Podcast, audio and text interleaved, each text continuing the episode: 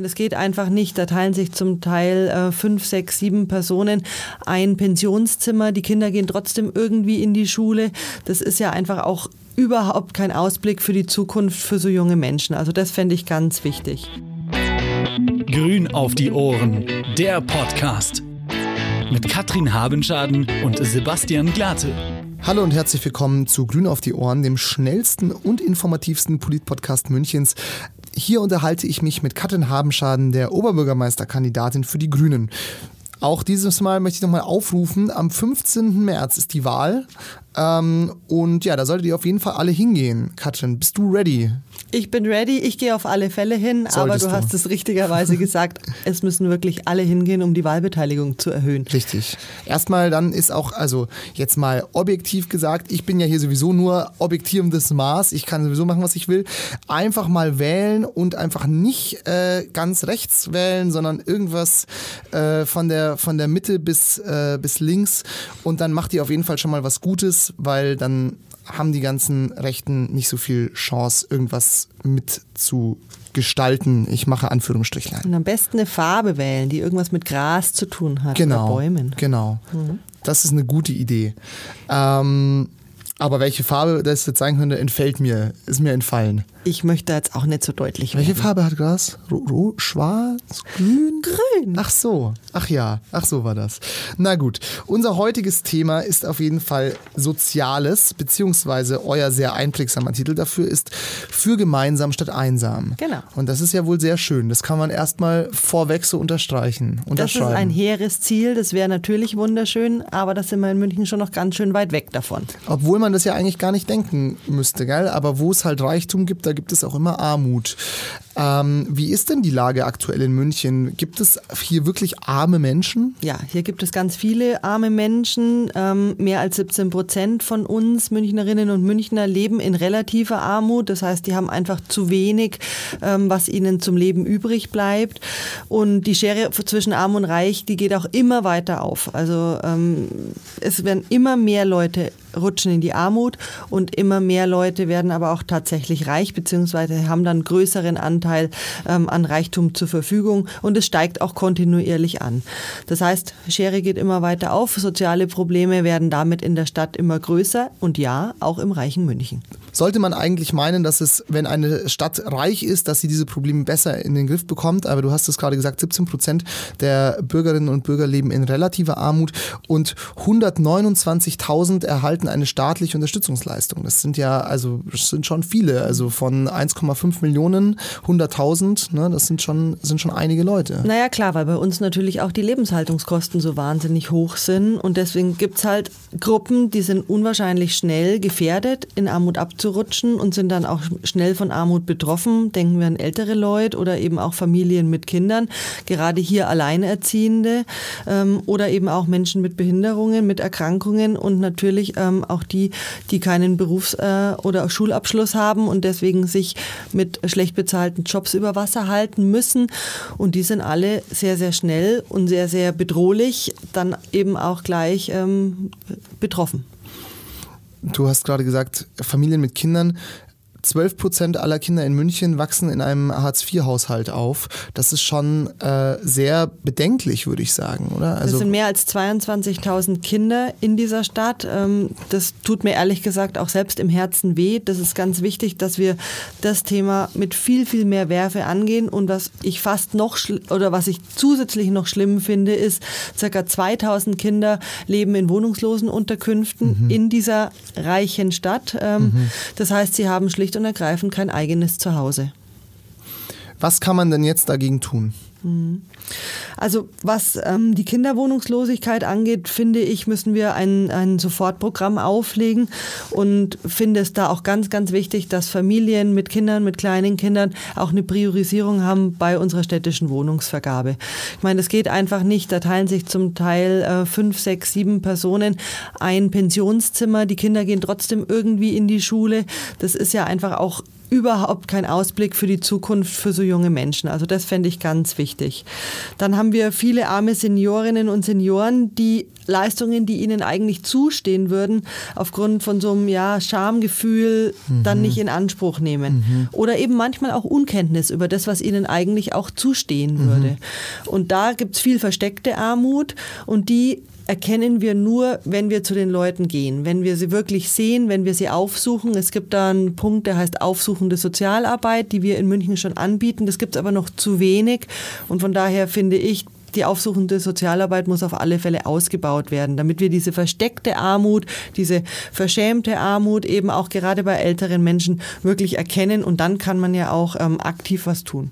Wie ist es denn generell mit Wohnungslosigkeit in München? Gibt es viele Obdachlose in München? Ja, ähm, es gibt, ähm, man muss unterscheiden zwischen Obdachlosen, ähm, was, das sind die Personen, die wir auf der Straße auch liegen sehen, ähm, aber wir haben eben auch fast 9000 Wohnungslose in dieser Stadt beinhalten mhm. natürlich die Obdachlosen, mhm. aber die wohnungslosen Personen sind die, die über keinen eigenen Wohnraum versorgen, trotzdem von der Landeshauptstadt München untergebracht werden, mhm. aber dann eben ähm, in Unterkünften. Das, das, ist natürlich auch kein, kein eigenes Wohnen, das ist kein selbstbestimmtes Leben, mhm. das ist kein zukunftsgerichtetes Leben, das ist einfach nur eine Notunterkunft an mhm. dieser Stelle. Gut, dass es das gibt, mhm. aber nichtsdestotrotz müssen wir hier schauen, wie können die Leute wirklich in reguläres Wohnen kommen, weil nur dann können sie erleben, Leben wieder in die Hand nehmen. Und dann sind wir natürlich bei der Frage des generellen äh, bezahlbaren Wohnraums, ähm, wo wir eben schauen müssen, wo kann auch für diese, für diese Bevölkerungsgruppe einfach eine Hilfe geleistet werden. Der Bau von Unterkünften ist, ergibt sich von selber, aber wir haben eben auch solche Sachen wie die Flexi-Wohnheime. Nur bei den momentan noch Wohnungslosen und auch bei den Obdachlosen ist es wichtig, dass die eben auch jede Nacht ein Dach über den Kopf finden. Mhm. Und wir haben deswegen den sogenannten Kälteschutz in München institutionalisiert. Das ist wirklich ein Ort, wo Menschen hinkommen können, die Nacht verbringen können, damit sie ähm, einfach nicht auf der Straße schlafen müssen. Wir hätten wahnsinnig gerne als Grüne, dass das ähm, auch ja eine Möglichkeit gibt, dort seinen Tag zu verbringen. Das mhm. ist momentan nämlich nicht so. Da muss man in der Früh raus und häufig machen sich dann eben eben Familien ähm, und, und, und auch andere Wohnungslose in der Früh auf dem Weg irgendwo anders hin, wo sie dann ihren Tag verbringen, um, um am Abend wieder zu kommen, ist eigentlich ja Schmarrn. Also es wäre mhm. gut, wenn das über den ganzen Tag äh, möglich wäre da vielleicht eine Frage von meiner Seite, also eine persönliche Frage, ähm, die ich mir immer stelle. Und zwar denke ich mir immer, also wenn man jetzt zum Beispiel, sagen wir mal, an der, am Altstadtring entlang geht, sieht man ja dann doch äh, immer mal wieder eben auch, also Obdachlose, die halt wirklich auch die Nacht draußen verbringen. Und ich denke mir immer, eigentlich, so von meiner Auffassung her, denke ich, es muss ja, die Stadt muss ja eigentlich so weit sein, dass niemand, der das nicht will, in Anführungsstrichlein, wirklich draußen schlafen muss.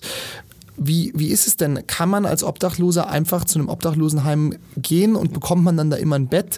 Oder muss man dafür zum Beispiel nüchtern sein oder irgendwelche anderen ähm, sozusagen vor äh, oder irgendwelche Sachen mitbringen sozusagen? Nein, also im Kälteschutz ist es so, da kann man einfach kommen ähm, und kann dort die Nacht überbleiben. Es gibt allerdings auch Personen, die möchten es gern anders für sich haben mhm. und schlafen dann, ähm, ich sehe das auch häufig, weil ich da immer zur S-Bahn laufe, schlafen mhm. dann in der Sonnenstraße. Ich finde, es ist ein bisschen schwierig anzusehen ja. und auch schwierig zu ertragen, gerade Absolut. wenn die Temperaturen kalt sind. Ähm, es gäbe die theoretische Möglichkeit, eben in den Kälteschutz zu gehen. Wenn sich jemand dagegen entscheidet, ist es die eigene Entscheidung. Was mir wichtig ist, ist, auch im Bereich des Kälteschutzes muss es eben sehr menschenwürdig zugehen, mhm. müssen auch ja, Möglichkeiten sein, seine Sachen gut unterzubringen, sicher unterzubringen. Wir dürfen nicht vergessen, sind die einzigen Dinge, die äh, diese Menschen ja, eben auch besitzen und haben. Mhm. Tiere mitzubringen, ähm, häufig die einzigen Bezugs in Anführungsstrichen mhm. Personen, die viele äh, obdachlose Personen haben. Diese Dinge, das muss schon auch noch, da, da hängt schon noch einiges dran.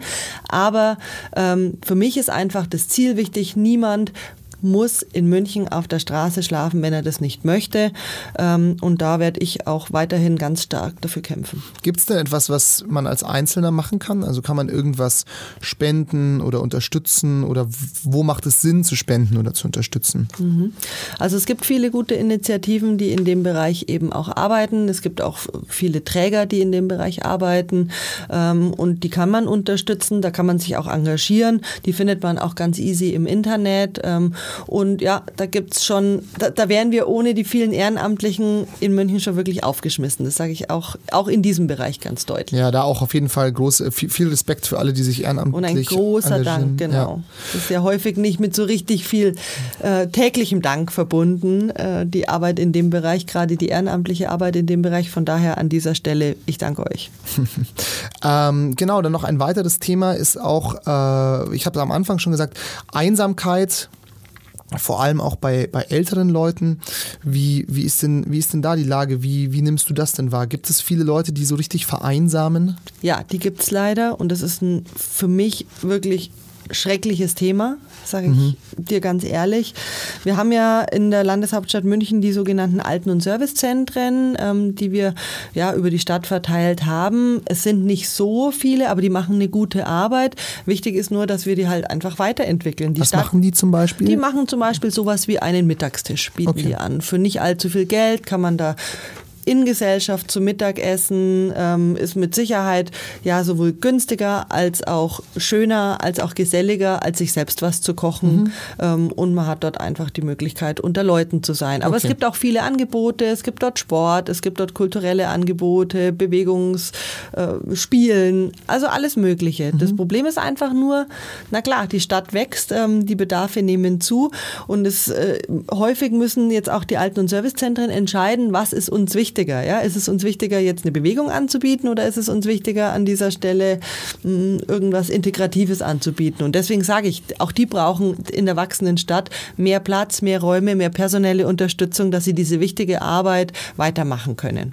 Das finde ich ganz, ganz wichtig. Und ja, und wir als Stadt müssen uns eben einfach auch darauf einstellen, dass wir immer mehr ältere Menschen in München haben werden, die ab einem bestimmten Zeitpunkt ähm, dann auch alleine sind. Mhm. Und ich finde da ganz gut, sowas wie mehr in die Richtung mehr Generationenhäuser zu planen. Mhm. Ja? Wirklich zu sagen, dort, wo wir als Stadt selber bauen, nehmen wir das stärker in den Blick. Ähm, ein, ein Wohnen, auch bei unseren städtischen Wohnungsbaugesellschaften, ein Wohnen, wo junge und ganz junge und eben auch mit älteren und ganz alten zusammenwohnen können. Das befruchtet sich ja auch gegenseitig. Absolut. Da kann man sich ja wirklich auch helfen. Ja? ja Gerade was so Dinge angeht wie Kinderbetreuung, ja. kleine Hilfen, vom Einkaufen irgendwas mitbringen. Das tut ja niemandem weh. Ja, absolut. Und äh, ich glaube, das ist ein guter Weg für die Zukunft in München. Wir müssen es nur noch mehr tun. Mehr, wirklich tatsächlich im Bauen, im Planen mehr tun. Die Leute müssen natürlich auch offen sein dafür, also sowohl die Alten als auch die Jungen. Aber ich, ich das ist auch immer das Erste, woran ich denke. So im Endeffekt sind ja, also Rentner, sage ich jetzt mal generell, haben natürlich etwas mehr Zeit als jetzt jemand, der berufstätig ist. Und eigentlich äh, überall ist Kinderbetreuung rar, also so, es bietet ja eigentlich die, die perfekte Vorlage für so Tandems, äh, zumindest für gewiss mal für Nachmittag oder so. Ne? Also ich glaube, das sind zwei Sachen wichtig. Man muss damit anfangen, weil dann hat man Beispiele, die eben auch äh, Vorbehalte abbauen können. Ja. Wenn man einfach sieht in der Nachbarschaft, ähm, da, da klappt es wirklich hervorragend, dann überlegt man sich vielleicht einfach auch, wenn man dann selber älter wird, ob man da nicht hinziehen möchte, mhm. weil man weiß, da hat man ganz andere Unterstützung. Unterstützung. Ja. Und ich glaube, das wird sich jetzt schon aus äh, ja, den, de, dem Wechsel auch der Generationen ergeben. Es werden ja jetzt Generationen älter oder auch äh, ja alt, die sind natürlich auch mehr äh, im, in WG-Zeiten aufgewachsen mhm. als vielleicht noch die Generationen vorher, hatten jetzt mit Sicherheit auch Phasen, wo sie das nicht mehr so gemacht haben, aber können sich deswegen vielleicht fürs Alter dann auch wieder besser vorstellen oder im schlimmsten Fall auch nicht mehr. Oder gar nicht. nie wieder. Nee, aber ich glaube wirklich so dieser ganze Punkt gemeinschaftliches Wohnen, ähm, da liegt wirklich eine Zukunft drin.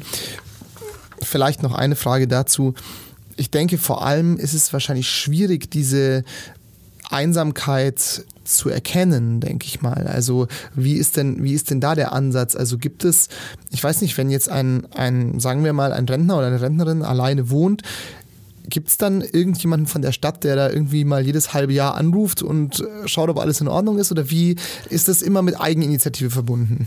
Das ist eben genau der Punkt. Ähm, deswegen habe ich vorhin die aufsuchende Sozialarbeit angesprochen. Mhm. Das wäre ein Dienst, der ja wirklich vor Ort gehen würde und dort okay. nach dem Rechten ähm, äh, schauen würde. Aber momentan ist es tatsächlich so, dass das noch nicht so stark ausgebaut ist. Und dann ist es ähm, auf die Eigeninitiative, sind, sind auch die Alten- und Servicezentren zum Beispiel auf die Eigeninitiative angewiesen. Und da kann man natürlich mehr machen. Man kann sich selber mehr bekannt machen mit seinem Programm. Ja. Man kann mehr rausgehen und sagen, hey, hier gibt es uns und wir sind eben mehr als nur das Häkelkränzchen, sondern wir haben richtig, richtig tolle Sachen. Und wenn ihr ja. bei uns eine Sprache lernen wollt, na klar, dann kommt vorbei. Mhm. Oder einfach mal tanzen wollt am Nachmittag ja. oder also, ja, da, da könnte man, glaube ich, noch an mehreren Stellschrauben drehen, ähm, sodass ja, es dann wirklich einen guten Input hat oder Impact hat für, für unsere älteren Menschen in München, die wir ja, ja schätzen und wertschätzen und eben auch, ja, die hier auch ihren Platz absolut verdient haben. Absolut, absolut. Katrin, du hast es gesagt, es gibt im Internet die Möglichkeit, sich zu informieren über Initiativen. Ich glaube, am Ende des Tages wäre es doch schön, wenn jeder sich irgendwo zumindest mal ein, zwei Stunden in der Woche oder im Monat irgendwie beteiligt. Das würde auf jeden Fall alles, die ganze Gesellschaft ein bisschen besser machen. Also vielleicht. Das machen ja schon ganz, ganz viele Münchnerinnen ja. und Münchner, ohne die diese Stadt gar nicht funktionieren ähm, könnte. Aber na klar. Mehr geht immer. Da geht schon noch was. Ja, genau. genau. Also wenn ihr jetzt äh, Interesse daran gefunden habt, vielleicht könnt ihr ja auch auch irgendwie bei Gelegenheit nochmal irgendwie einen Link teilen, wo man sich informieren kann oder sowas ja, klar. irgendwo. Klar. Ähm, genau. Und ansonsten. Schaut auf meine Homepage. Genau, schaut auf. Katrin-habenschaden.de. Es ist so einfach. Mhm. Wir sind raus. Alles klar. Dann tschüss. Ciao.